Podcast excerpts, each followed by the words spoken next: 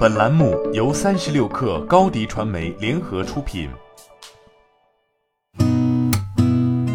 八点一刻，听互联网圈的新鲜事儿。今天是二零二一年十二月一号，星期三。你好，我是金盛。三十六氪获悉，交通运输部等八部门印发意见，加强交通运输新业态从业人员权益保障。意见提出，督促网约车平台企业加强与经营服务所在地工会组织、行业协会的沟通协商，合理设定抽成比例上限，并在移动客户端和媒体上公开发布。加大反垄断、反不正当竞争监管执法力度，防范资本在交通运输新业态领域无序扩张，依法严厉查处低价倾销、大数据杀熟、诱导欺诈等违法违规行为。据央视新闻报道，国家卫健委新闻发言人米峰昨天在国务院联防联控机制新闻发布会上表示，截至十一月二十九号，全国累计报告接种新冠病毒疫苗二十四点九九亿剂次，完成全程接种的人数超过十一亿。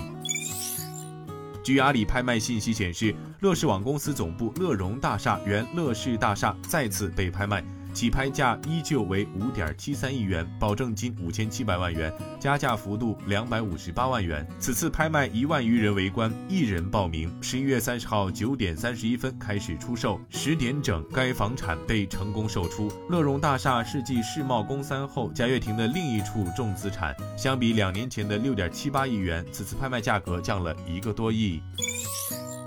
科技日报发文指出，元宇宙席卷一切，科技巨头纷纷表态，但依然跳不出着眼于自身业务领域的投射，如同看一场又一场盲人摸象。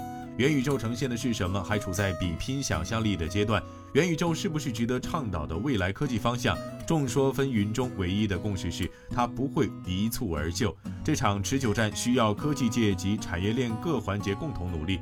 我们何时能触达元宇宙的世界？短期内不会有答案。在产业层面、技术层面、法律层面、道德伦理层面，还有很长一段路要走。据财联社报道，经过数月守店经营后，华北制药旗下真银子茶饮品牌将开始招商。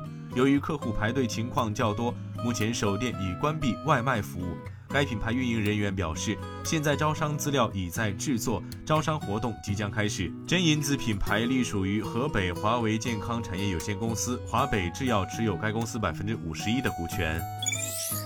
据 TechWeb 报道，当地时间周一，亚马逊全球消费者业务首席执行官戴夫·克拉克在接受采访时表示，到今年年底或者明年年初，亚马逊有望超过 UPS 和联邦快递，成为美国最大快递服务公司。与同行 UPS 和联邦快递相比，数据显示二零二零年亚马逊的包裹运送量超过了联邦快递。亚马逊在美国运送的包裹占百分之二十一，UPS 占百分之二十四，联邦快递运送的包裹占百分之三十八。